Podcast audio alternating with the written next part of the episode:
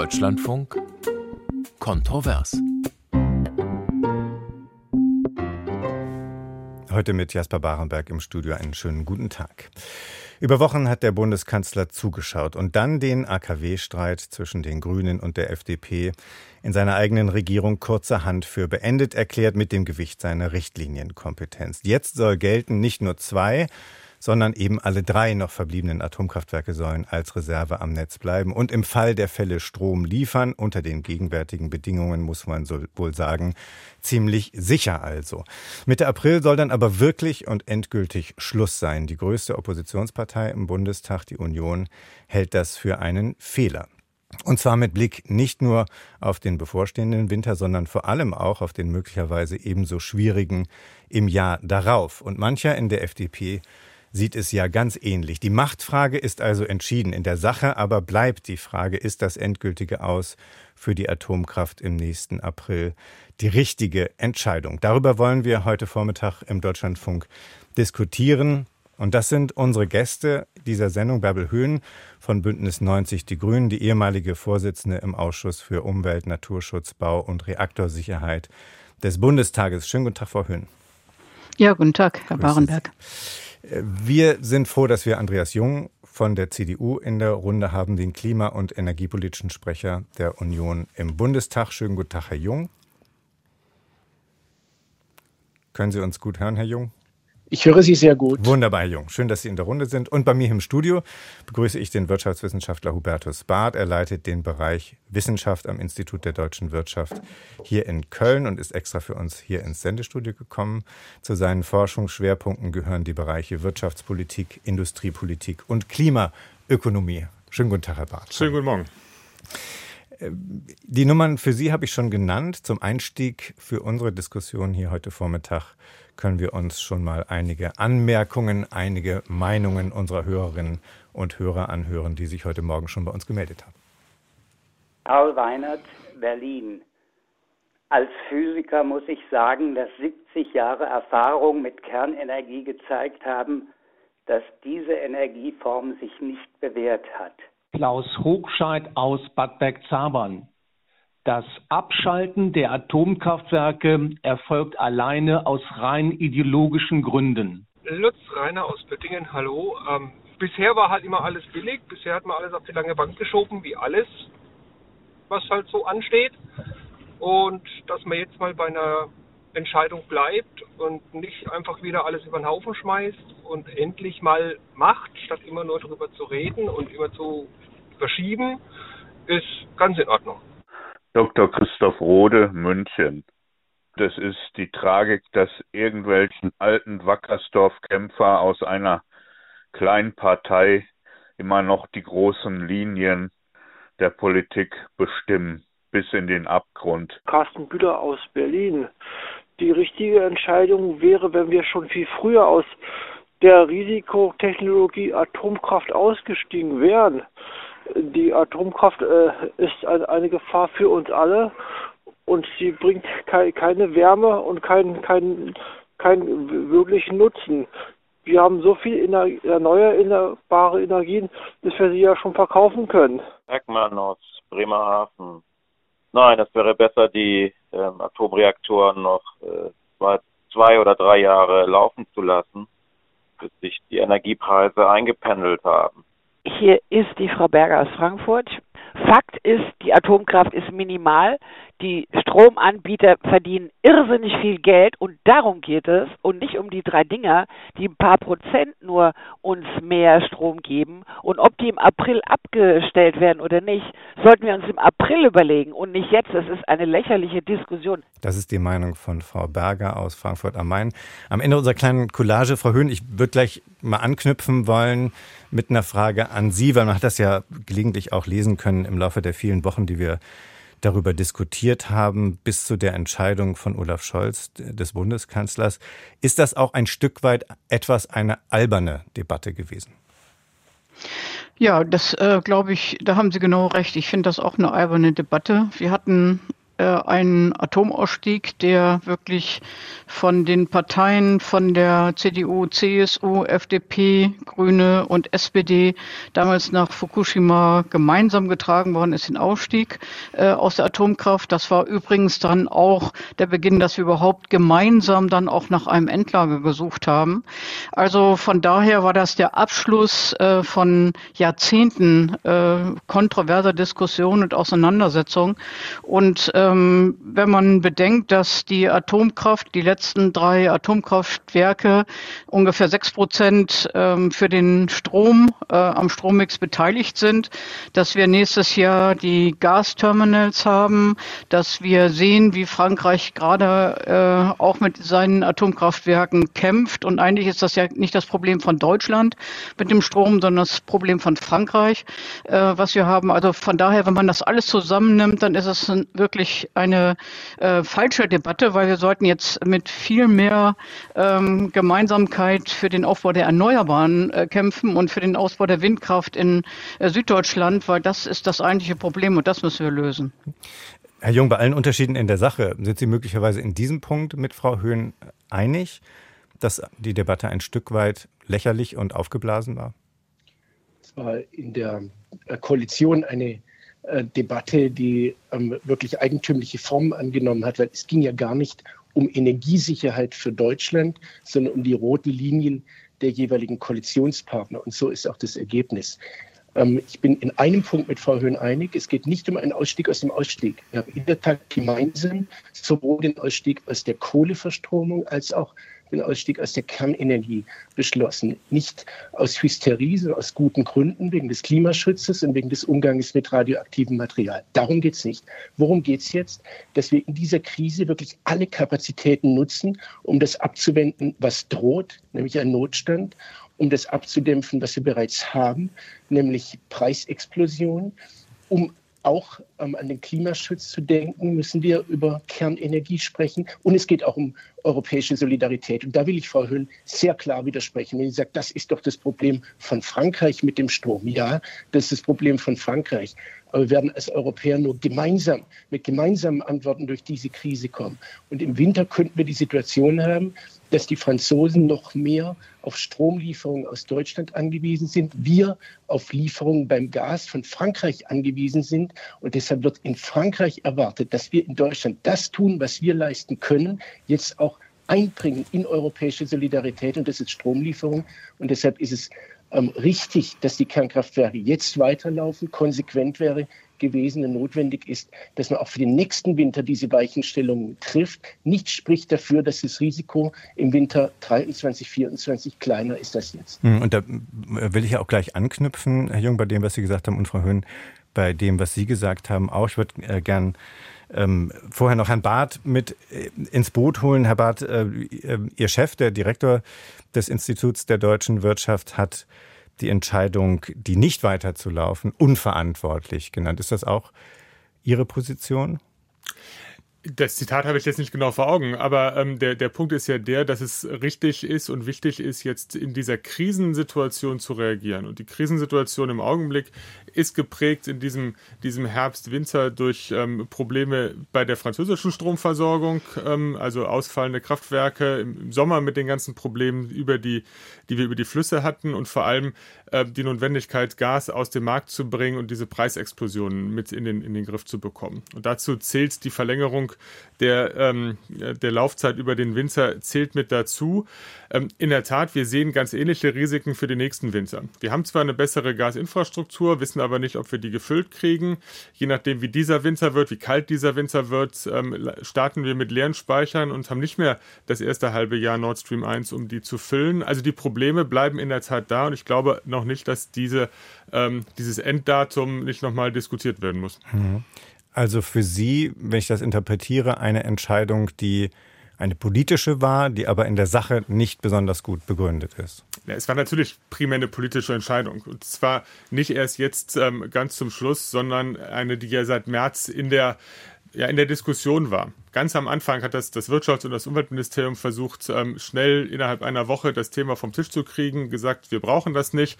Dann kam es doch wieder, dann diese lange Diskussion, der, der Stresstest ähm, durch die Netzbetreiber. Die Antwort des, der Bundesregierung und des Wirtschaftsministeriums, die nun nicht wirklich den Empfehlungen dieser Kommission oder dieser, ähm, des, des Stresstests mit entsprach und dann die Zuspitzung ganz zum Schluss, wo dann tatsächlich es ähm, viel mehr um, um Symbolik am Ende des Tages ging und dann ein Kompromiss, der, ja, der über den ersten Winzer politisch über den Winzer rettet, aber sicherlich nicht über, über zwei Winzer und auch energetisch noch nicht unbedingt über zwei Winzer. Also Sie, Sie rechnen auch nochmal mit einer Debatte, die wir im nächsten Jahr möglicherweise nochmal bekommen. Wenn wir nicht einen super milden Winter haben, volle Speicher im Frühjahr und, und, ähm, und Lieferverträge, wo wir glauben, dass wir alles und, und, sinkende Gaspreise haben und damit sinkende Strompreise haben. Also wenn wir in einer Situation ist, die sich ähnlich darstellt wie jetzt und viele spricht dafür, dass das so ist, dann werden wir diese Diskussion sicher nochmal führen müssen. Frau Höhn, da würde ich gerne Ihre Einschätzung dazu hören, weil wir jetzt äh, sozusagen zweimal gehört haben, dass die Situation riskant bleibt, schwierig bleibt, der nächste Winter, also der darauffolgende dann möglicherweise noch schwieriger werden kann. Und Herr Jung hat auch von der Preisexplosion gesprochen. Äh, läuft es darauf hinaus, dass wir im nächsten Jahr nochmal diskutieren würden und wie positionieren sich dann die Grünen?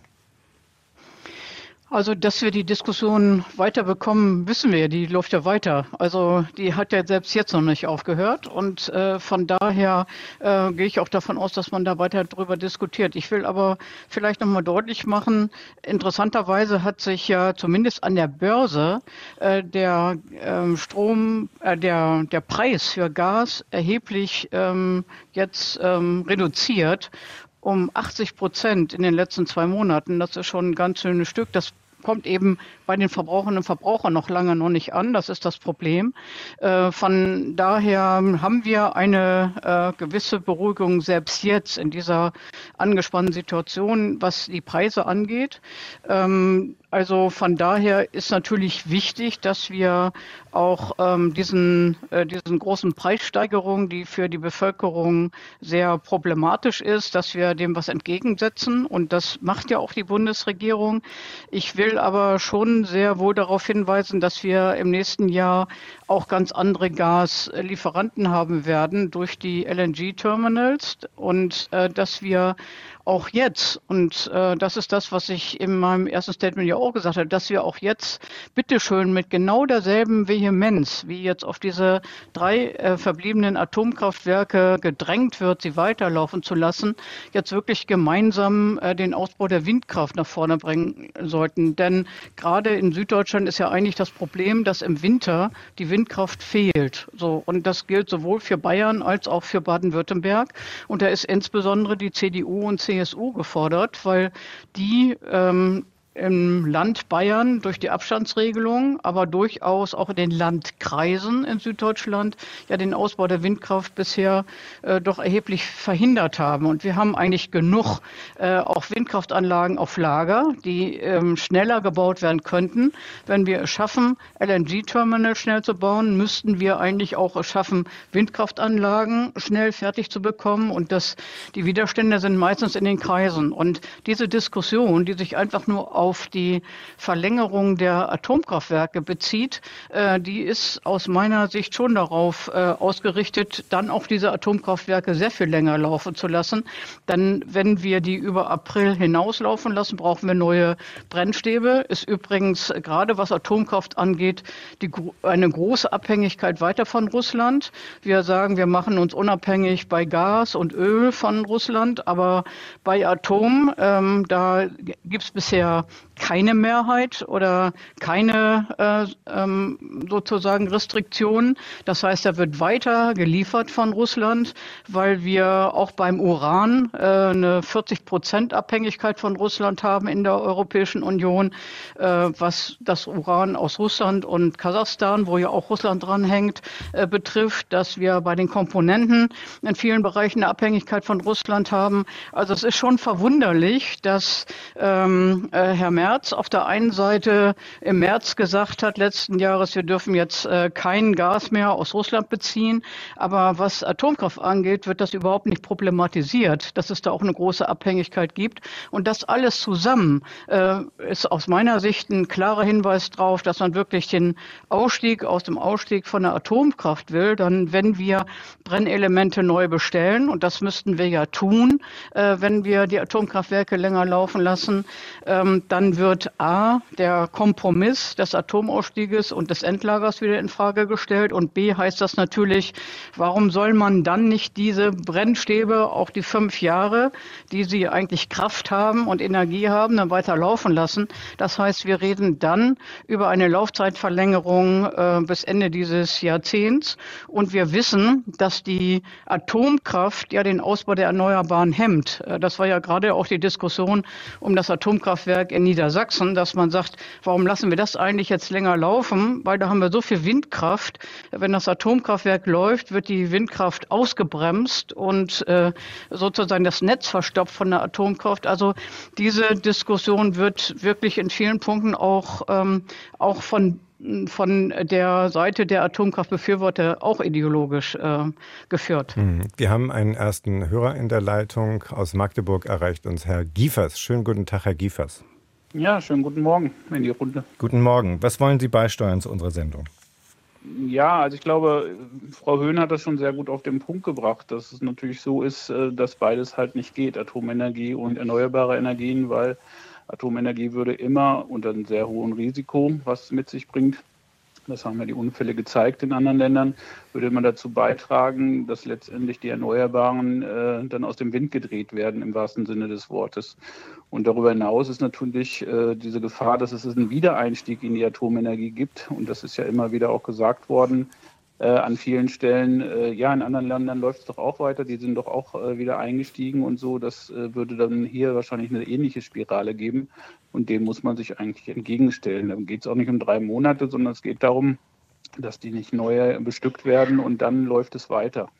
Herr Jung, was, was halten Sie Herrn Giefers entgegen? Dass es eine große Einigkeit gibt, die erneuerbaren Energien auszubauen. Die Bundesregierung hat dafür Vorschläge gemacht im Osterpaket zur Beschleunigung.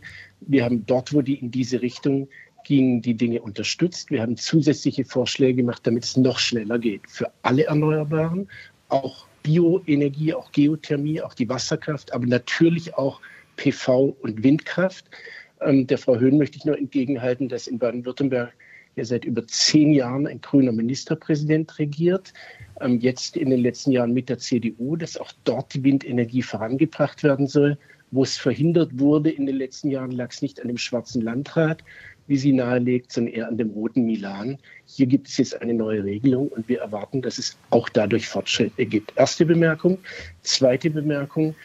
Ähm, was Frau Höhn zur Kernenergie gesagt hat, ist so nicht zutreffend. Die Betreiber teilen mit, dass wenn neue Brennstäbe bestellt ähm, würden, dass die unabhängig von Russland bestellt werden könnten, etwa in Frankreich, weil dort viele Kernkraftwerke abgeschaltet sind, werden jetzt weniger Brennelemente äh, bestellt und deshalb gäbe es dort Möglichkeiten. Es geht mitnichten darum, wenn jetzt ähm, die Laufzeiten verlängert würden, dass es bis Ende des nächsten Jahrzehntes geht. Uns geht es um die nächsten beiden Winter da sagen alle Experten, äh, Professor Barth hat es gerade nochmal unterstrichen, da könnten wir ein Problem haben. Deshalb meinen wir, dass dort alle Kapazitäten genutzt werden müssen. Und der Hinweis auf Niedersachsen, das Kernkraftwerk, zeigt ja gerade, wo es geht.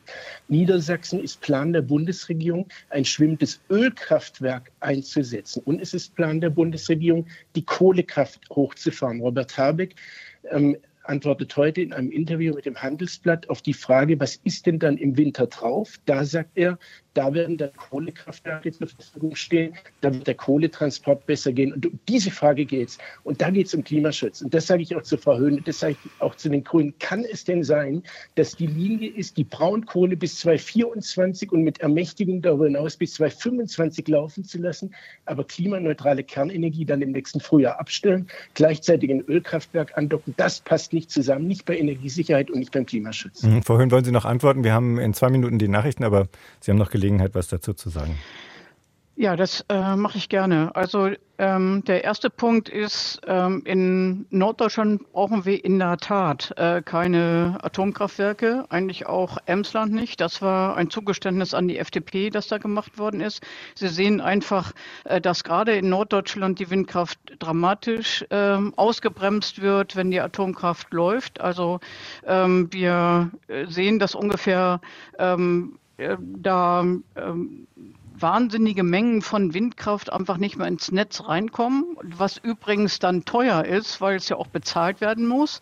Also von daher äh, macht es in Norddeutschland gar keinen Sinn. In Süddeutschland, das hat ja der Stresstest äh, von Robert Hergebeck nochmal deutlich gemacht, ist es eine Netzstabilität, die im Extremsfall dafür sorgt, dass auch die Atomkraftwerke vielleicht noch gebraucht werden und zwar nicht als Gesamtlösung, sondern wenn dieser Extremfall auftaucht, dann vielleicht zu einem Zehntel, ähm, was die dazu beitragen können. Ansonsten braucht man andere Maßnahmen. Und das bedeutet, äh, dass wir auch im nächsten Winter äh, wirklich, wenn wir den Ausbau der Windkraft nach vorne bringen und auch den Ausbau der Erneuerbaren in diesem Bereich, dass wir gut gerüstet sind, äh, auch gerade was die LNG-Terminals mit Gas angeht, um diesen nächsten Winter auch zu überstehen. Und auch Frankreich wird ja den nächsten äh, Sommer nutzen, um dann eben auch die Probleme, die sie mit Atom ihren Atomkraftwerken Atomkraftwerken haben, äh, da wieder in den Griff zu bekommen. Ich habe äh, bei der Abhängigkeit von Russland sehr deutlich gemacht, dass die Abhängigkeit Europas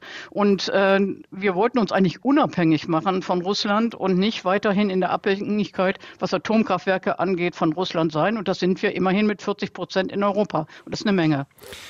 Nur zwei Bemerkungen. Die Braunkohlekraftwerke sind ja auch im Norden, die hochgefahren werden sollen. Deshalb sticht ja dieses Argument nicht. Wenn es im Norden gar keine Frage wäre, dann müsste man doch nicht in Luftlinie von 100 Kilometern zu Emsland Braunkohle hochfahren. Können wir gleich weiter vertiefen. Äh, vielen Dank an Herrn Giefers an dieser Stelle nach Magdeburg. Endgültiges Aus für die Atomkraft im April. Die richtige Entscheidung. Nach den Nachrichten diskutieren wir hier weiter im Deutschlandfunk.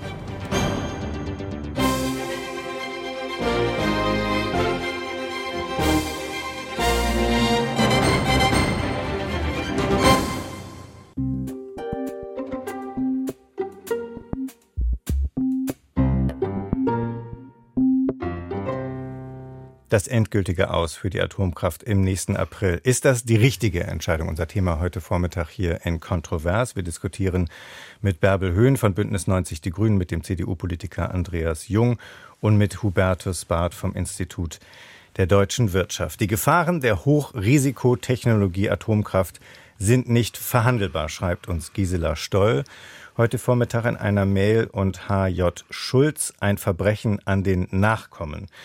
Außerdem noch eine Mail von Kurt Dombeck. Wann kommt denn bitte endlich das endgültige Aus für verantwortungslose Energiegewinnungsprozesse, deren Folgen zukünftigen Generationen aufgehalst werden. Da wären zum Beispiel die Ewigkeitskosten nach dem Ende des Steinkohlebergbaus. Und was ist mit den Kosten und der Absicherung für die bisher nicht geklärte Einlagerung des Atommülls? Aufhören damit sofort. Es gibt aber auch andere Meinungen, zum Beispiel die von Michael Oberseider in einer Mail. Ich finde es richtig, jetzt in den Streckbetrieb zu gehen, um kurzfristige Engpässe zu überbrücken.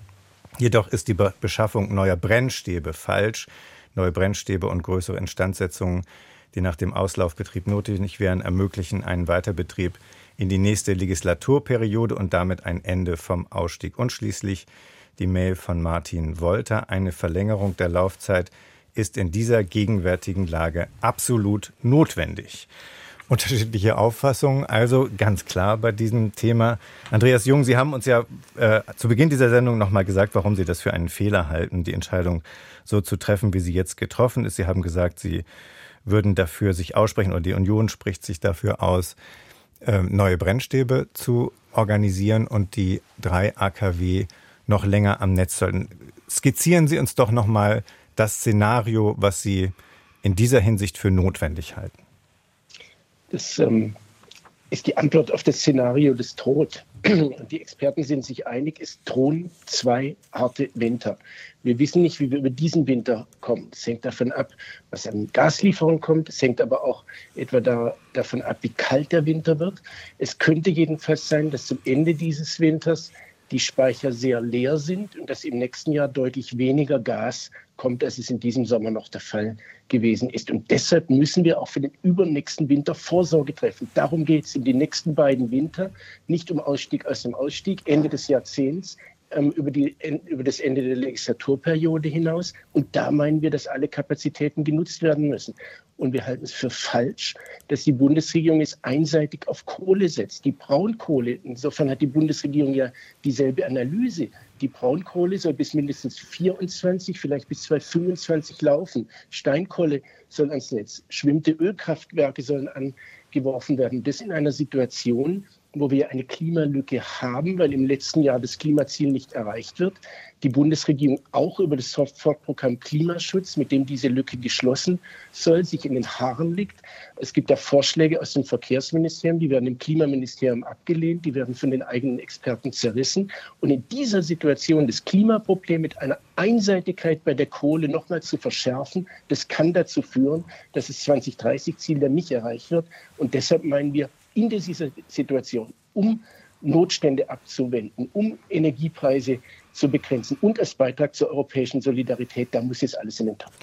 Um nochmal nachzufragen, ähm, Frau Höhn hatte ja darauf hingewiesen, dass Brennstäbe, die Sie ja neu beschaffen wollen, nochmal in Klammern, dann ist die Quelle entscheidend, möglichst äh, ohne Beteiligung Russland. Klammer zu, hatten wir auch schon drüber gesprochen.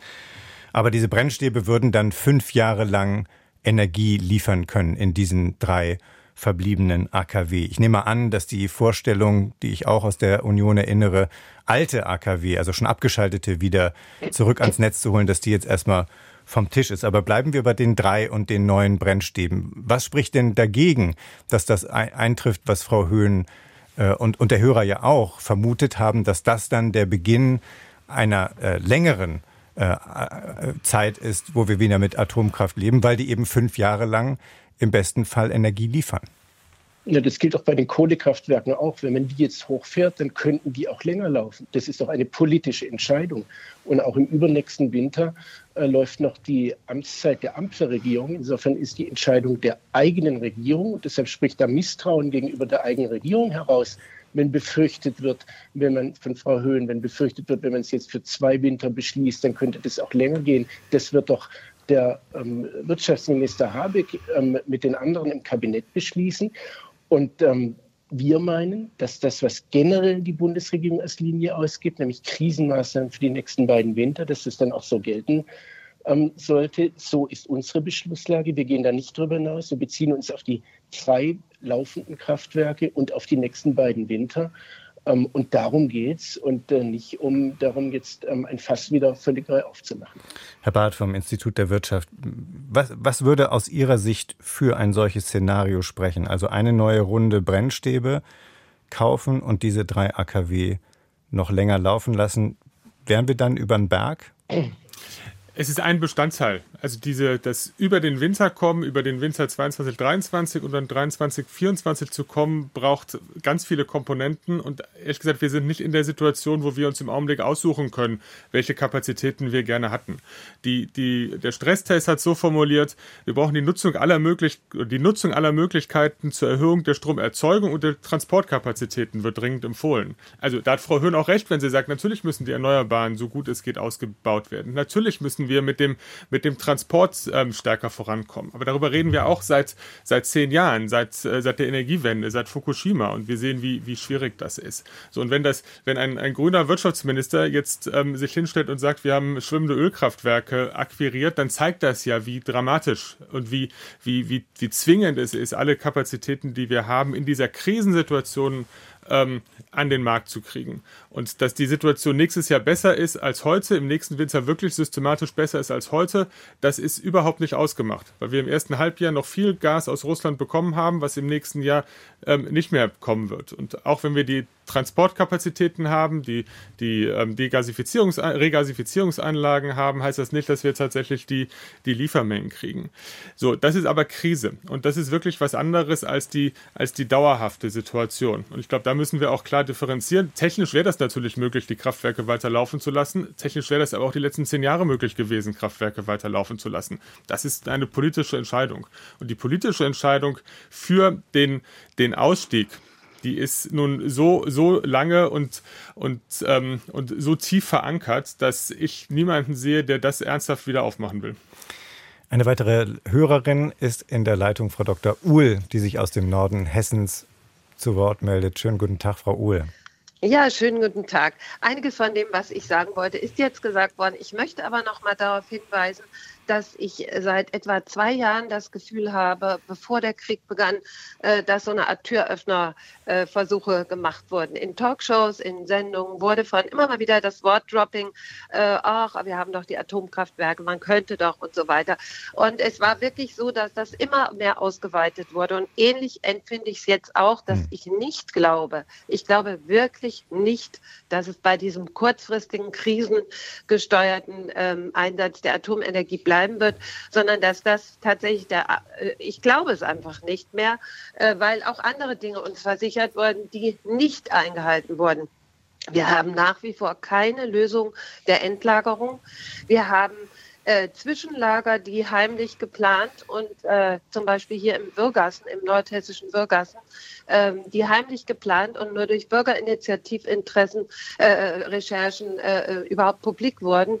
Ähm, der Staat ist hilflos in der Entsorgung und wir Bürger tragen tatsächlich die gesamten Kosten der Entsorgung inzwischen. Die, äh, die äh, Betreiber haben riesige Gewinne gemacht und haben aber tatsächlich jede Haftung für radioaktive Abfälle sind sie befreit worden. 2000.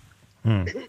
Entschuldigung, 2016 hat der Bundestag beschlossen, dass die AKW-Betreiber mit einer Einmalzahlung von 24 Milliarden Euro von jeder Haftung befreit wurden für radioaktive Abfälle.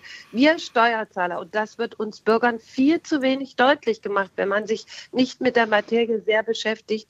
Wir haften für alle Schäden, ganz abgesehen von gesundheitlichen Problemen bei Unfällen und Ähnlichem. Ich, äh, ich denke einfach, das muss man jetzt nochmal in, in, in Erinnerung rufen.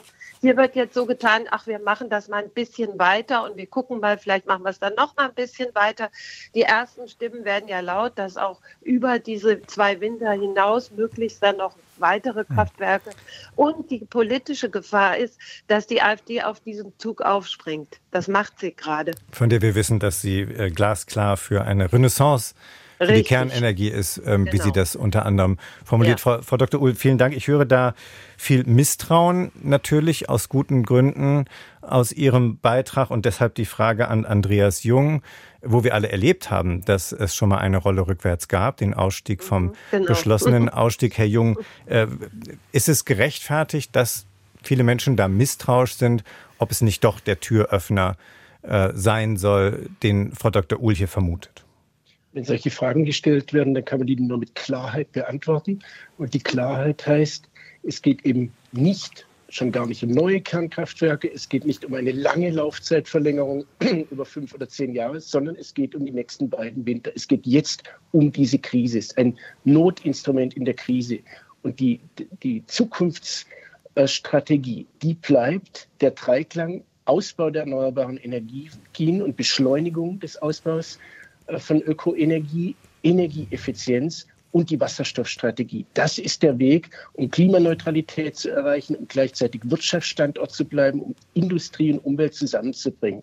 Da stelle ich auch bei allen Diskussionen dann im Detail eine große Einigkeit ähm, fest. Und deshalb glaube ich, geht es umso mehr darum, jetzt beides zusammenzubringen, nämlich das Handeln in der Krise und die Weichen um hier schnell voranzukommen und glaubwürdig dann auch zu unterstreichen, das ist unser Weg und nicht die Rolle rückwärts. Mhm.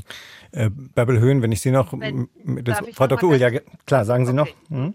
Äh, ich würde auch gerne an Frau Bärbel Höhn äh, eine Frage stellen und zwar, wann genau beginnt eigentlich dieser Umschwung? Wann kriegen wir wirklich jetzt jetzt Programme für Ausbau Energie, äh, äh, alternativer Energie. Ich sehe hier vor Ort nichts davon in unserer Regionalität. Ich sehe nichts von Programmen, die wirklich jetzt und sofort greifen. Und äh, ich weiß, dass es keine Handwerker gibt und dass es kein Material gibt. Trotzdem müssten die jetzt passieren und nicht wieder verschieben auf irgendwann. Bitte darauf auch eine konkrete Antwort. Bitte nicht wieder dieses Allgemeine. Danke, Frau Dr. Uhl. Grüße nach Nordhessen. Vielen herzlichen Dank. Und also liegt der Ball im Spielfeld von äh, Böbbelhöhen. Ja, das waren ja zwei verschiedene Bereiche mhm. und ich würde erstmal den Bereich der Atomkraft nochmal kurz ansprechen, weil Andreas Jung, glaube ich sogar, also weil den kenne ich einfach von der gemeinsamen Arbeit und weiß auch, dass er äh, da wirklich auch teilweise andere Positionen vertritt als äh, die Spitze der, der CDU. Aber ich glaube da nicht Merz und ich glaube auch nicht Söder, äh, weil wenn die wirklich das Interesse hätten, die Erneuerbaren auszubauen, dann hätte in Bayern äh, der Ministerpräsident Söder schon lange die Abstandsregelung, die wirklich unsinnig ist in Bayern, Bayern jetzt abschaffen können. Und ähm, Merz, äh, der Partei- und Fraktionsvorsitzende der CDU, hätte lange sich auch für ein Tempolimit aussprechen können. Das heißt, äh, wenn es dann plötzlich um Klimaschutz geht, dann sind die Atomkraftwerke ganz hoch gerenkt, aber alle anderen Maßnahmen werden nicht gemacht. Und äh, das macht einfach die Unglaubwürdigkeit deutlich. Ähm, nicht bei Andreas Jung, sage ich sehr deutlich als Person, aber bei der CDU, CSU. Und Herr Scheuer hat ja schon gesagt, gesagt, er will ähm, die alten Atomkraftwerke, die vor einem Jahr abgeschaltet worden sind, wieder hochfahren. Er will die jetzigen weiter laufen lassen und er will drei neue bauen. Drei, drei, drei. Also da gibt es schon sehr klare Strategien, dass da auch die äh, CDU äh, weiter nach vorne gepusht wird. Und es gab ganz viele, die wirklich mit der Faust in der Tasche damals dem, ähm, dem neuen Ausstieg aus der Atomkraft von Angela Merkel äh, bei der CDU nur mit der Faust in der Tasche zugestimmt haben. Also es gibt da ganz, ganz große Tendenzen, gerade auch in Baden-Württemberg. Und äh, das, glaube ich, muss man im Hinterkopf haben. Und ansonsten hat Frau Uhl ja noch sehr deutlich auf die Kosten hingewiesen. Ich will aber auch nochmal auf die Sicherheit hinweisen. Denn wir haben ja in Frankreich erlebt, dass gerade durch die Untersuchungen, Sicherheitsuntersuchungen, äh, auch die Risse bei Atomkraftwerken, die gar nicht die ältesten sind, dann auch nochmal festgestellt worden sind. Und das heißt, ein großer Teil des Ausfalls setzt sich ja in Frankreich da zusammen, dass A kein Wasser war im Sommer und die nicht gekühlt werden konnten, dass B Risse auch bei jüngeren Atomkraftwerke waren und dass C bei den älteren, bei den Wartungen dann eben auch weitere Probleme entstanden sind, so wie äh, Michael Schneider, der Atomexperte, äh, der ja in Frankreich lebt, auch sehr deutlich äh, gesagt hat, wenn man so ein altes Auto in die Werkstatt bringt und man macht da eine Reparatur, dann stellt man fest, das und das ist auch noch kaputt. Und diese Sicherheitsüberprüfungen sind ja bei diesen Atomkraftwerken in Deutschland, diesen drei jetzt noch laufenden, sind äh, nicht gemacht worden, weil man gesagt hat, die laufen jetzt ja auch zu Ende. So, das heißt, ähm, es ist jetzt schon ein Risiko, sie weiterlaufen zu lassen, äh, weil sie, das muss man vermuten, eben auch ähnliche Probleme haben wie die auch in Frankreich. Und wenn Frankreich, was ja so angewiesen ist auf seine Atomkraft, dann bei diesen Sicherheitsüberprüfungen feststellt, wir müssen die abschalten und wir müssen da jetzt was machen und sie kriegen sie gar nicht so schnell wieder angeschaltet, dann sieht man, dass die ein Problem haben. Und die Frage ist, warum das denn bei uns alles so wahnsinnig sicher sein mhm. soll und alles auch ohne Sicherheitsüberprüfung dann auch so weiterlaufen kann. Also von daher gibt es wirklich ähm, ähm, ist die CDU, CSU da überhaupt nicht äh, glaubwürdig an dieser Frage und äh, da gibt es zu Recht Bedenken.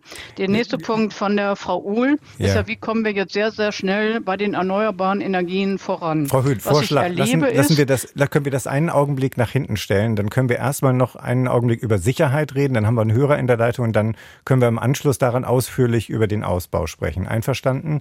Äh, mhm. Sagen Sie noch, Herr Jung, bitte einen Satz zu den Sicherheitsbedenken, die Frau Höhn jetzt hier ähm, äh, gerade, gerade angebracht hat. Diese drei Kernkraftwerke laufen ja aktuell. Bei laufenden Kernkraftwerken muss ständig jeden Tag von den zuständigen Behörden äh, die Sicherheit bestätigt werden. Da finden auch fortlaufend Überprüfungen statt. Es ist in der Tat die sogenannte periodische Sicherheitsüberprüfung ausgesetzt worden im Hinblick auf das für dieses Jahr zum Jahresende vorgesehene Abschalten. Wir sind der Meinung, Sie haben das auch im Bundestag gefordert, wenn jetzt nicht nur über diesen Winter, sondern auch über den nächsten Winter die äh, drei Kernkraftwerke weiterlaufen sollten, dass diese Zeit genutzt werden sollte, genutzt werden muss, um diese Sicherheitsprüfung nachzuholen. Mit erheblichen Kosten, mutmaßlich. Das äh, kostet Geld, aber an der Sicherheit darf nicht gespart werden. Und ähm, da werden ja fortlaufend diese Untersuchungen gemacht. Und insofern ist es konsequent, wenn weiter betrieben wird, muss zu jedem Zeitpunkt die Sicherheit ähm, bestätigt und aufrechterhalten werden. Wir haben einen Hörer in der Leitung. Herr Schenk meldet sich aus Sachsen. Schönen guten Tag, Herr Schenk. Ja, hallo. Äh, guten Tag in die Runde. Ähm, ich wollte äh, gerade mal an das C ähm, in der CDU erinnern. Also meiner Meinung nach ist es weder göttlich noch christlich, äh, Energieformen zu verwenden, die nachgewiesenermaßen negative Auswirkungen auf Menschen und Natur haben. Ähm, ich war vor Gorleben, ich habe sehr nette Menschen kennengelernt, die da auf der Straße gesessen haben und äh, miteinander diskutiert haben und Atomtransporte verhindert haben. Das war eine sehr gute Stimmung. Und ich wollte noch eine Frage anschließen, äh, gerade äh, hinsichtlich von Gaslieferung mhm. und äh, jetzt Stopp der Gaslieferung aus Russland.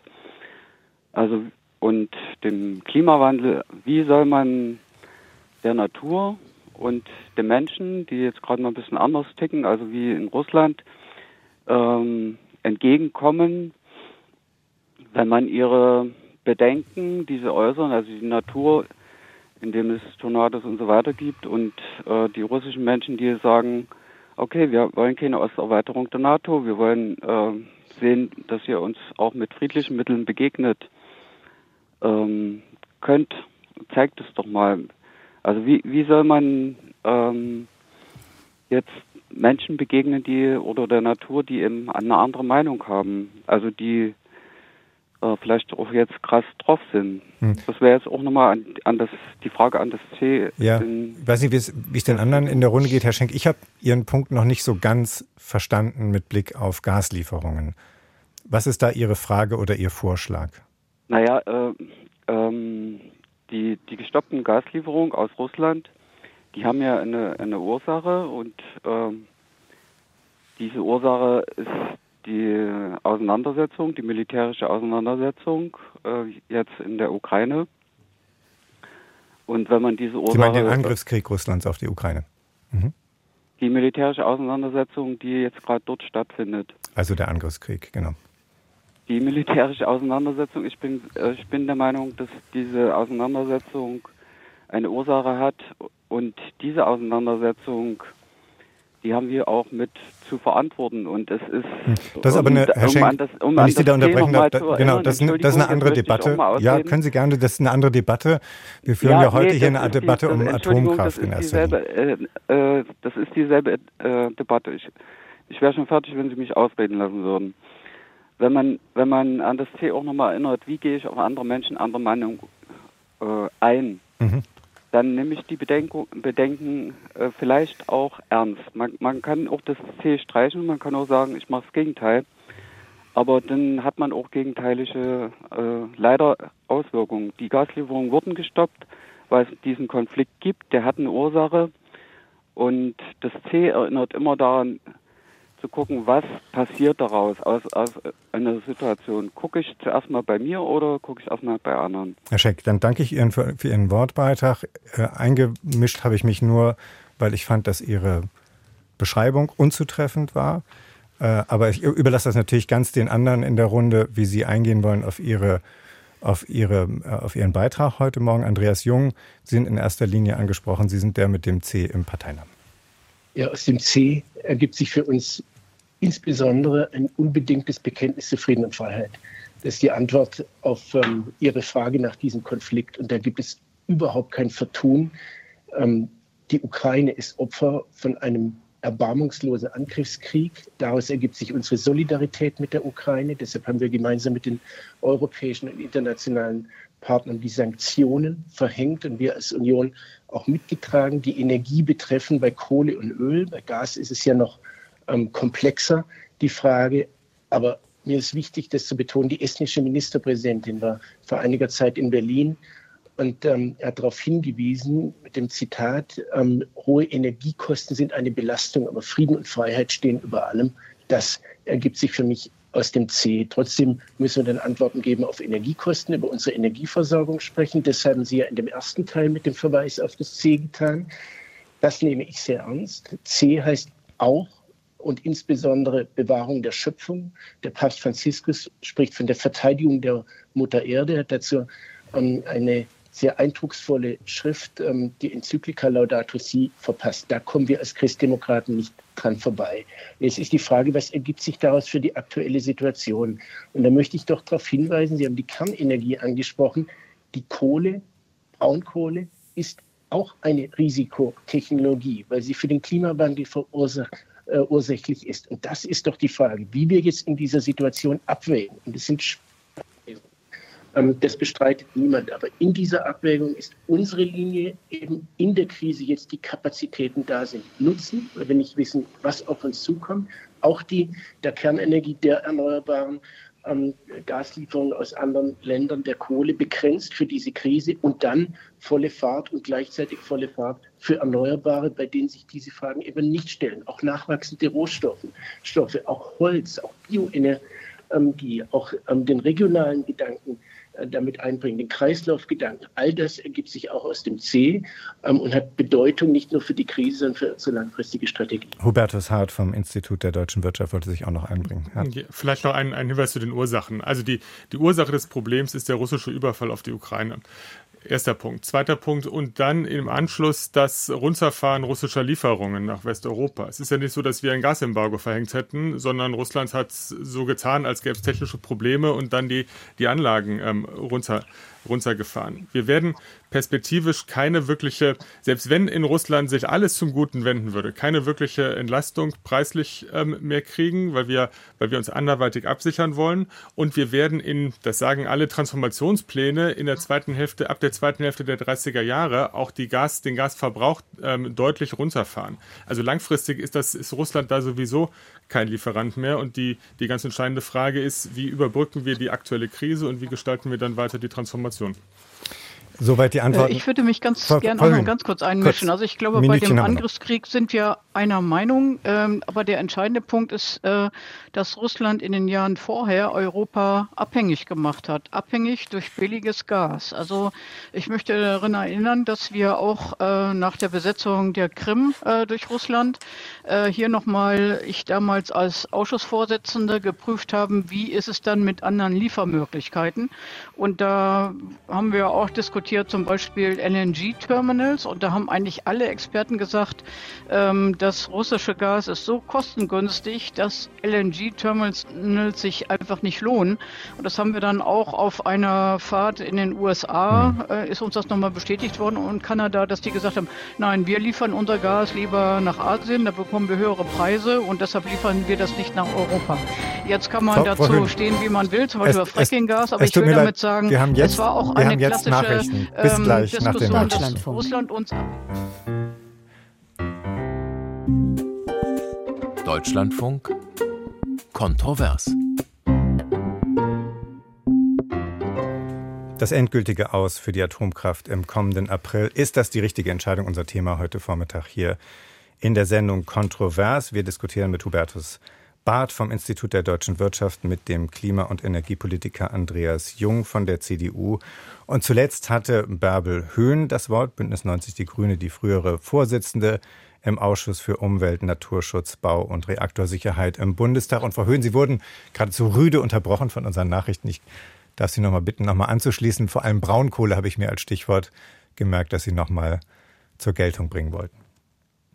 Ja, vielen Dank. Ich habe äh, nicht auf die Zeit geachtet und da war es dann irgendwie 11 Uhr und Kein von daher ist das alles in Ordnung, dass Sie mich abgebrochen haben. Deshalb will ich nur ganz kurz nochmal sagen, mir ging es darum, dass ähm, Putin systematisch Europa abhängig gemacht hat durch billige Preise, genau im Gas- und Ölbereich und also uns damit auch von der Energie abhängig gemacht hat. Das war ein schwerer Fehler und den kriegt man natürlich auch nicht äh, so kurzfristig äh, hundertprozentig äh, revidiert, aber da müssen müssen wir äh, gemeinsam wirklich jetzt dran arbeiten. Ich will aber noch was sagen zu Braunkohle, weil Herr Jung das ja äh, mehrfach angesprochen hat, das sogar jetzt auch als Risikotechnologie und gegen äh, den Klimaschutz ähm, ähm, dargestellt hat. Und in der Tat, Braunkohle hat einen sehr hohen CO2-Ausstoß. Also insofern ist das äh, klimapolitisch äh, schon ein großes Problem, äh, weswegen wir gerade auch in Nordrhein-Westfalen uns auch als Grüne da immer dagegen gestellt haben Leider sind wir da von den anderen äh, Fraktionen nicht äh, ordentlich unterstützt worden. Aber es gibt in Nordrhein-Westfalen jetzt auch mit der schwarz-grünen Regierung Bewegung, äh, übrigens auch mit Robert Habeck, denn gemeinsam ist ja mit RWE ein Vertrag geschlossen worden, dass in der Tat zwei Braunkohlenblöcke zwar länger laufen, jetzt noch länger laufen, aber dafür äh, im Jahr 2030, also äh, in der Hälfte der Zeit, die noch verbleibt, die anderen äh, sollen ja nach der Kohlekommission 2038 äh, Schluss machen. Also 2030 ist dann Schluss mit der Braunkohle in Nordrhein-Westfalen. Und das äh, ist in der Summe natürlich schon eine erhebliche Verbesserung, was den Klimaschutz angeht, gegenüber der bisherigen Situation. Ähm, und äh, von daher ist dieser Kompromiss, der da getroffen worden ist, am Ende nicht nur für die Bevölkerung, die nicht umgesiedelt wird äh, und die Dörfer, die da erhalten bleiben, sondern auch für den Klimaschutz eine, eine gute Entwicklung. Und ich würde mich freuen, wenn wir genau diesen Beschluss, äh, den wir da in Nordrhein-Westfalen geschafft haben, bis 2030 auszusteigen aus der Braunkohle, jetzt auch äh, in Ostdeutschland schaffen, auch in Sachsen zum Beispiel mit Herrn Kretschmer ähm, und anderen Ministerpräsidenten von der CDU, die da insbesondere bei der Braunkohle ja auch was zu sagen haben. Also mhm. von daher, ich ich, äh, was, was mich einfach immer stört, Herr Jung, ist, äh, dass äh, der Klimaschutz immer dann gebraucht wird, wenn man für die Atomkraft redet und ansonsten äh, wird er nicht gebraucht. Ich habe mir noch mal die Twitter von Herrn Merz mal ein bisschen durchgeschaut. Der hat ähm, 98 Prozent seiner Twitter gehen Richtung äh, ähm, Verlängerung von Atomkraft und irgendwie zwei Prozent, dass er sich ja auch immer für erneuerbare Energien einsetzt. Und da wird natürlich deutlich, wo er hin will. Und das ist, glaube ich, auch der Punkt, äh, warum die Leute äh, auch der CDU, CSU nicht glauben, äh, dass sie aus Atomkraft aussteigen will, sondern dass sie durch die Hintertür wieder einsteigen wollen. Herr Jung soll natürlich Möglichkeit haben zu antworten. Ich will nur darauf hinweisen, Herr Jung, Frau Wagner ist in der Leitung. Wir wollen über Erneuerbare reden, haben wir uns schon länger vorgenommen. Also wenn es geht, knapp. Ja, ich hatte mehrfach klargestellt, es geht nicht darum, durch die Hintertür einzusteigen. Es geht nicht um den Ausstieg aus dem Ausstieg, es geht um die nächsten beiden Winter. Es geht darum, dass wir gleichzeitig ähm, mit voller Pulle bei den Erneuerbaren vorankommen. Und deshalb möchte ich jetzt den Weg freimachen für die Frage Ihrer Hörerin. Also, Frau Wagner hat das Wort. Sie ruft uns aus Oberfranken an. Schönen guten Tag, Frau Wagner. Ja, hallo, guten Tag. Äh, vielen Dank. Ähm, ich wollte auf einen Aspekt eingehen, der mich selber betrifft und der in diesen Diskussionen immer eigentlich ziemlich kurz kommt. Ich muss dazu sagen, ich bin ähm, Ende 50, ich habe selber immer grün gewählt, ich bin für einen Atomausstieg. Ähm, ich sehe jetzt im Moment aber das Problem, dass dieser äh, vielbeschworene Einstieg oder, oder die, äh, in diese erneuerbaren Energien äh, gar nicht machbar ist, weil sie die Teile gar nicht herkriegen. Und wenn sie die Teile herkriegen, dann kriegen sie nicht die Leute her, die ihnen die Sachen einbauen.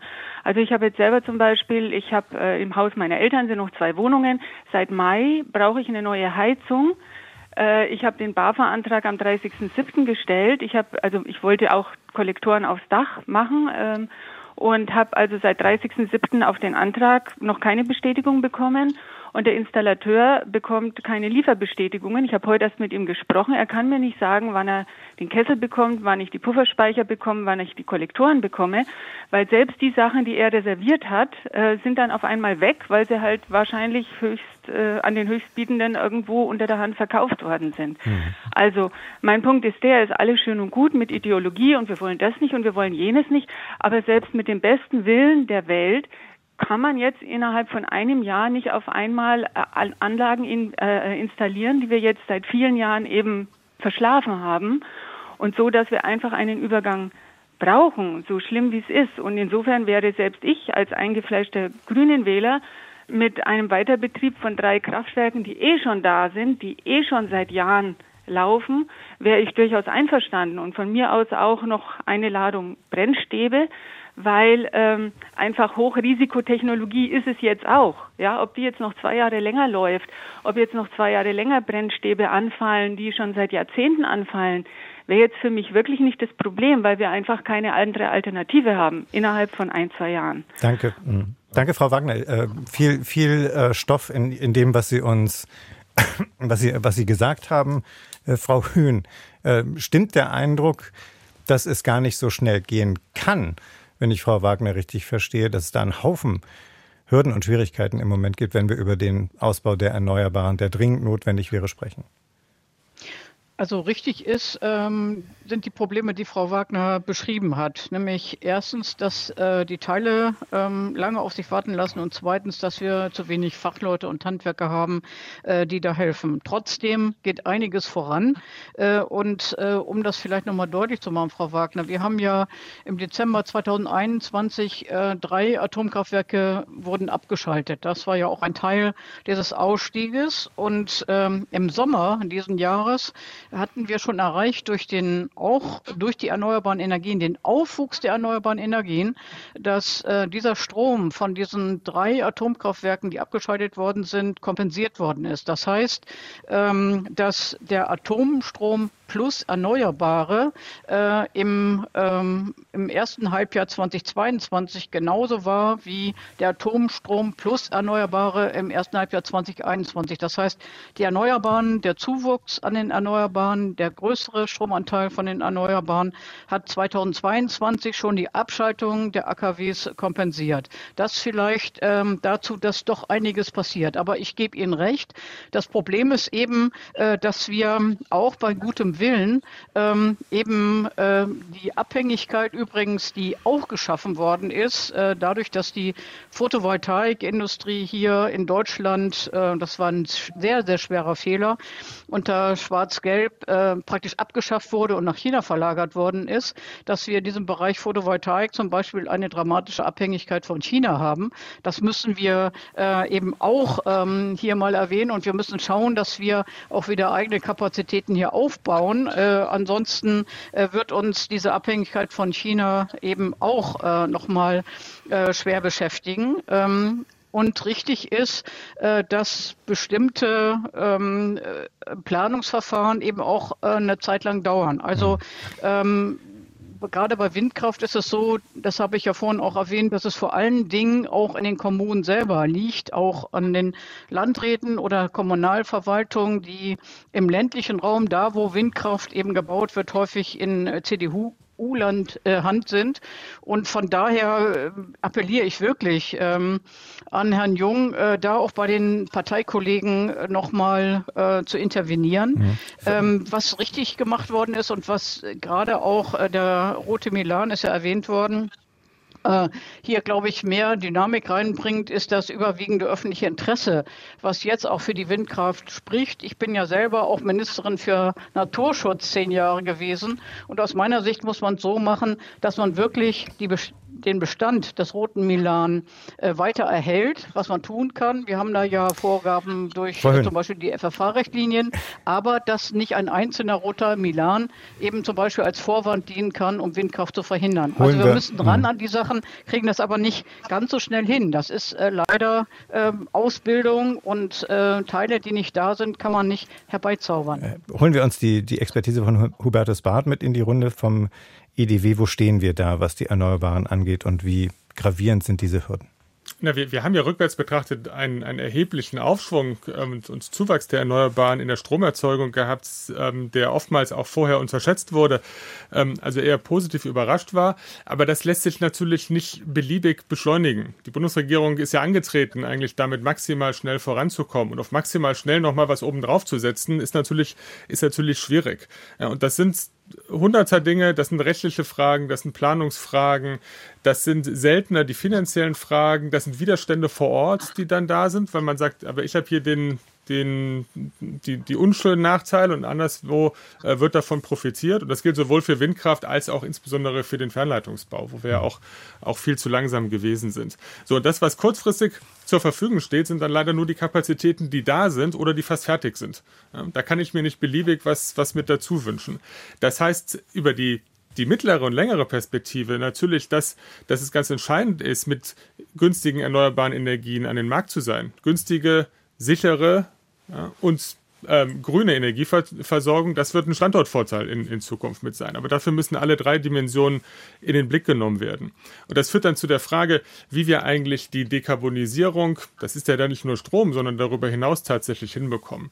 Alle Pläne, die es jetzt gab, gingen immer davon aus, dass wir für eine gute Dekade das mit relativ günstigen Gas, Klammer auf, wesentlich aus Russland mit Pipeline hierher gebracht, Klammer zu, machen. Und das ist weg. Also vor allem ist das, selbst wenn wir Mengen woanders herkriegen, ist das günstige weg. Und wie das aufgeht, da wird nochmal sehr, sehr grundlegend ähm, gerechnet und geplant werden müssen. Insofern bin ich jetzt skeptisch, ob es dann wirklich gelingt, ähm, was die, die Bundesregierung sich ja auch wünscht, den, den Kohleausstieg nochmal zu beschleunigen. Mhm.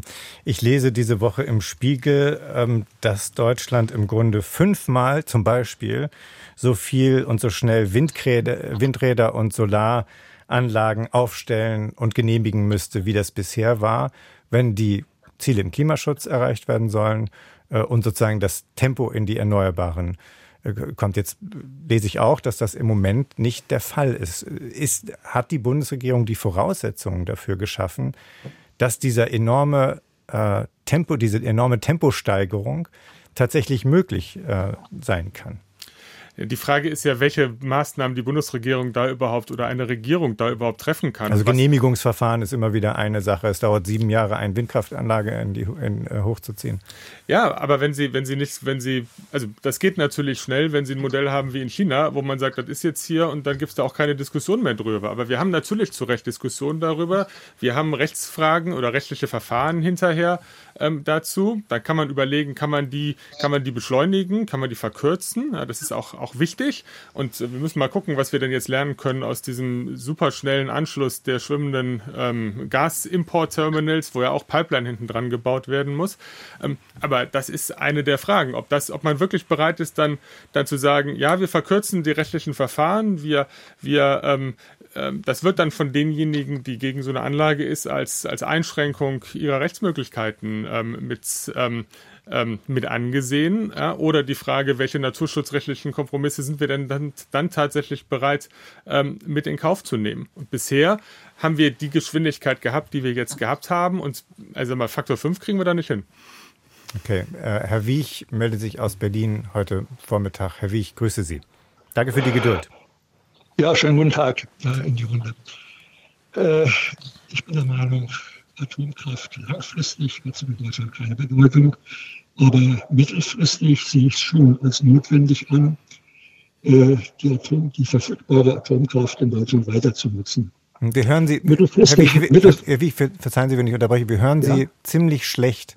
Können Sie noch irgendwie dafür sorgen, dass Sie vielleicht etwas näher an, an, den, an den Hörer gehen oder so? Ja, äh, so. Immer, bin ich mal noch schlecht zu hören, ja? Jetzt ist super. Hallo? Jetzt ist besser. Besser, ja? Ja. Okay. Äh, also ich bin der Meinung, mittelfristig sollte die Atomkraft in Deutschland noch weiter genutzt werden. Das heißt, so lange, bis äquivalente CO2-freie, grundlastfähige Energie zur Verfügung steht. Und das kann die Windkraft nicht leisten. Äh, Präsident Macron sieht das ja auch so bei dem jetzigen Ausbau in Frankreich, dass er sagt, Erneuerbare fördern zusammen mit äh, Atomkraft. Wobei äh, die Förderung, die da in Frankreich gemacht wird, die will ich natürlich auch nicht. Aber äh, wir müssen ja sehen, der Strombedarf wird ja in Deutschland in den nächsten Jahrzehnten enorm äh, steigen. Äh, das, ich erinnere mal an die ganzen Power-to-X-Technologien, an äh, Elektromobilität und so weiter. Und bis jetzt beträgt der Anteil der Windkraft in Deutschland trotz aller Förderung an der Primärenergie erst 3,5 Prozent. Das heißt, es ist illusorisch zu glauben, wir könnten noch durch weiter äh, Aufstellen von Windrädern diese zum Hauptanteil unseres Primär, Primärenergiebedarfs machen. Hm.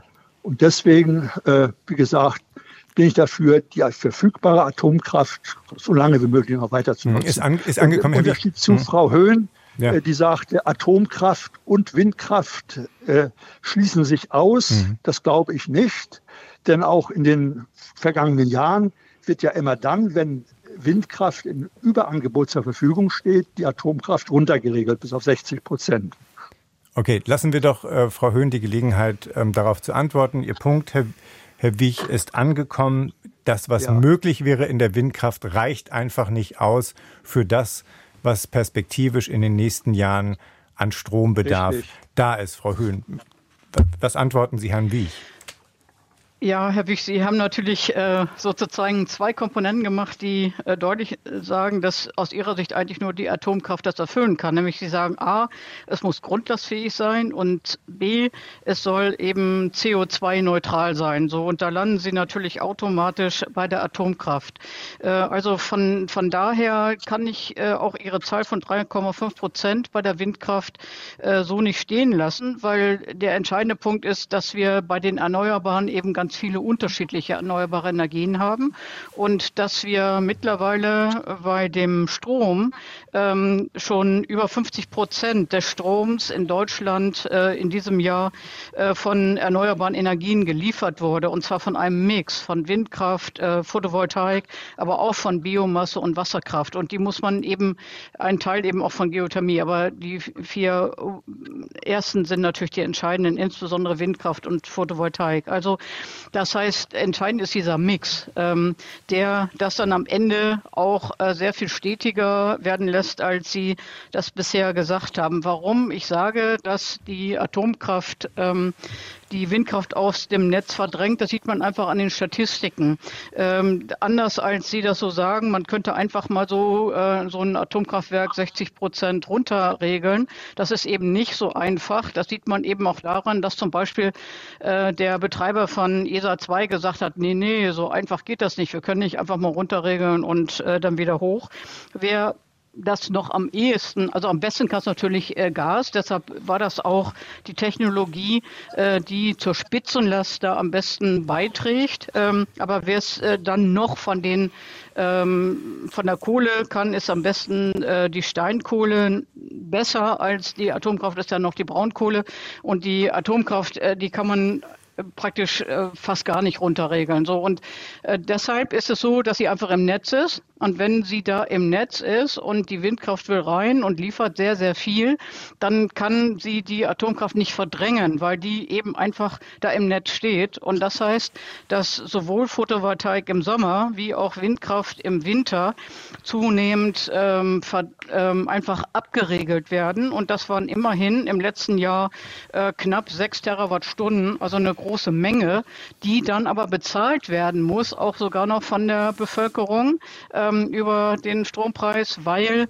äh, natürlich die Windkraft da auch eine Einspeisevergütung hat. Also äh, von daher ist es so, dass Atomkraft äh, mit dieser Grundlast, die Sie ja zu Recht beschrieben haben, und die erneuerbaren Energien, die ja volatiler sind, einfach nicht zusammenpassen. Was wir brauchen, ist einfach äh, auch der europäische Verbund. Das ist dann auch gut, äh, weil äh, dann natürlich ein viel besserer Ausgleich auch über die Grenzen erfolgen kann. Und was wir sehen ist, äh, dass dieses Horrorszenario, erneuerbare Energien können nie über vier Prozent kommen, was ja vor 20 Jahren gesagt wurde, mittlerweile nicht eingetreten ist, weil Erneuerbare über 50 Prozent liefern. Danke, Frau Höhn. Wir haben noch einen weiteren Hörer dem wir gern die Gelegenheit geben wollen, sich zu beteiligen. Herr Sanchez, wenn ich das richtig sehe, aus Rheinberg. Schönen guten Tag.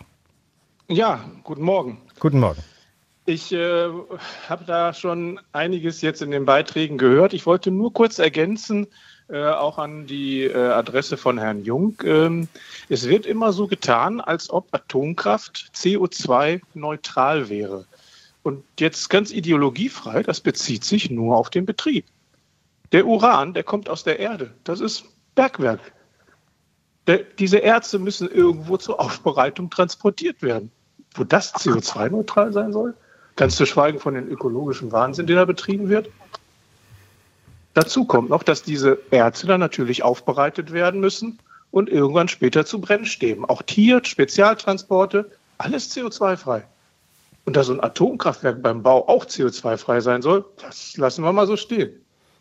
Okay, Herr Sanchez. Ich ja. würde sagen, hm. weniger Ideologie, und zwar bei einigen Befürwortern, und wirklich mal eine faire Debatte führen, indem man allen transparent mal die Kosten vor Augen führt, die Atomkraft verursacht. Und ich habe jetzt noch gar nicht angesprochen, was hier auch schon häufiger angesprochen worden ist, die Endlagerung, wo es gar keine Lösung hier in Deutschland gibt. Na. Was den ganzen, ich sag mal, Weiterbetrieb der schon betriebenen Zwischenlagern, Stichwort Asse, Diese gesamten Kosten gehen alle auf den Steuerzahler. Herr Sanchez. Da höre ich nicht eine Hm. Silbe von Herrn Merz oder von Herrn Söder. Alles klar, der Punkt ist angekommen, Herr Sanchez. Danke Ihnen. Ich würde die letzten Minuten gerne noch darauf verwenden, noch mal kurz auf die Erneuerbaren zu schauen. Bitte, bitte endlich volle Kraft voraus für zukunftsgewandte, enkeltaugliche Technologien. Äh, lese ich in einer WhatsApp, die uns heute erreicht und Frau Susanne Detlefs schreibt uns, ab sofort sollte massiv in Erneuerbare investiert werden. Schluss mit rückwärtsgewandter Politik. Also Frage an Andreas Jung von der Union. Äh, Wenn, wir haben ein bisschen über die Hürden und die Schwierigkeiten beim Ausbau der Erneuerbaren jetzt gesprochen. Hat die Bundesregierung denn nach Ihrer Ansicht die Weichen jetzt für mehr Tempo richtig gestellt? Äh, Eine Bemerkung vorneweg. Die Diskussion ähm, der letzten Minuten mit Professor Barth und Bärbel Höhn zeigt, die Bilanz der Erneuerbaren ist deutlich besser, als sie in der politischen Diskussion von interessierter Seite oft dargestellt wird. Zweitens, es wurden jetzt wichtige Weichen gestellt, die wir insoweit unterstützt haben. Dazu gehört der Fortschritt beim Artenschutz, dass man nicht mehr auf den einzelnen Vogel schaut, sondern auf den Schutz der Population. Das nochmal als ähm, Antwort auf Bärbel Höhn, weil sie auf die CDU verwiesen hat. Nein, wie zu Beginn der Sendung dargestellt, wenn vor Ort in Baden-Württemberg Windkrafträder gescheitert sind, lag es nicht am Schwarzen Landrat, es lag am, lag am Roten Milan. Da waren originär die Länder zuständig. Es haben die Länderminister über Jahre an einer Lösung gearbeitet, keine gefunden. Das waren elf grüne Minister, vier andere. Eine von der CDU ist keine parteipolitische Frage, sondern eine in der Sache schwierige Frage zwischen Energiewende und Artenschutz, wo ein wichtiger Fortschritt gemacht wurde. Dasselbe gilt bei der Beschleunigung von Planungsverfahren. Wir kritisieren, dass die Sichtweise noch zu einseitig ist, sehr auf Wind und auf Sonne. Das ist richtig. Bei Sonne kann man auch noch mehr machen mit Anreizen, mit Bürgerenergie, mit äh, Vermietermodellen, mit Mieterstrom. Da haben wir konkrete Vorschläge gemacht. Aber wir brauchen die ganze Breite. Wir müssen bei der Geothermie die Potenziale ausnutzen, äh, bei der Wasserkraft ähm, und auch bei der Bioenergie da haben wir die Sorge, ähm, da gab es diese gesetzlichen Deckel, die sind jetzt endlich abgeräumt worden, viel zu spät. Im Sommer wurden da viele Potenziale vertan. Wir haben es frühzeitig gefordert, dass durch die Umsetzung der Strompreisbremse, Abschöpfung äh, dessen, was die Bundesregierung Zukunftsgewinne nennt, jetzt durch die Hintertür wieder ein neuer Deckel für die Bioenergie kommt. Das darf nicht sein. Wir müssen alle Potenziale nutzen. Äh, Das gilt jetzt in der Krise, das gilt dann ähm, äh, in der Perspektive. Und trotzdem werden wir, es ist vorher von einem Hörer gesagt worden, wir haben diesen enormen Strombedarf in der Industrie, ähm, in anderen Bereichen. Wir werden nicht autark werden. Und deshalb müssen wir den massiven Ausbau der Erneuerbaren verbinden mit der Wasserstoffstrategie, mit der wir in vielfältigen Partnerschaften eine Antwort geben auf einseitige Abhängigkeiten bei Fossilen, die wir hatten, breite Partnerschaften für Klimaschutz mit der Wasserstoffstrategie. Das zusammen. Andreas Jung, danke für Ihren Beitrag. Mit Blick auf die Zeit ist das der letzte dieser Sendung. Mit ihm haben wir diskutiert, mit Andreas Jung von der Union, aber auch mit Bärbel Höhn von den Grünen und mit Hubertus Barth vom Institut der Wirtschaft. Danke an alle drei. Danke auch, dass Sie sich beteiligt haben mit Ihren Anregungen und Meinungen. Mein Name ist Jasper Barenberg. Ich wünsche Ihnen noch einen schönen Tag.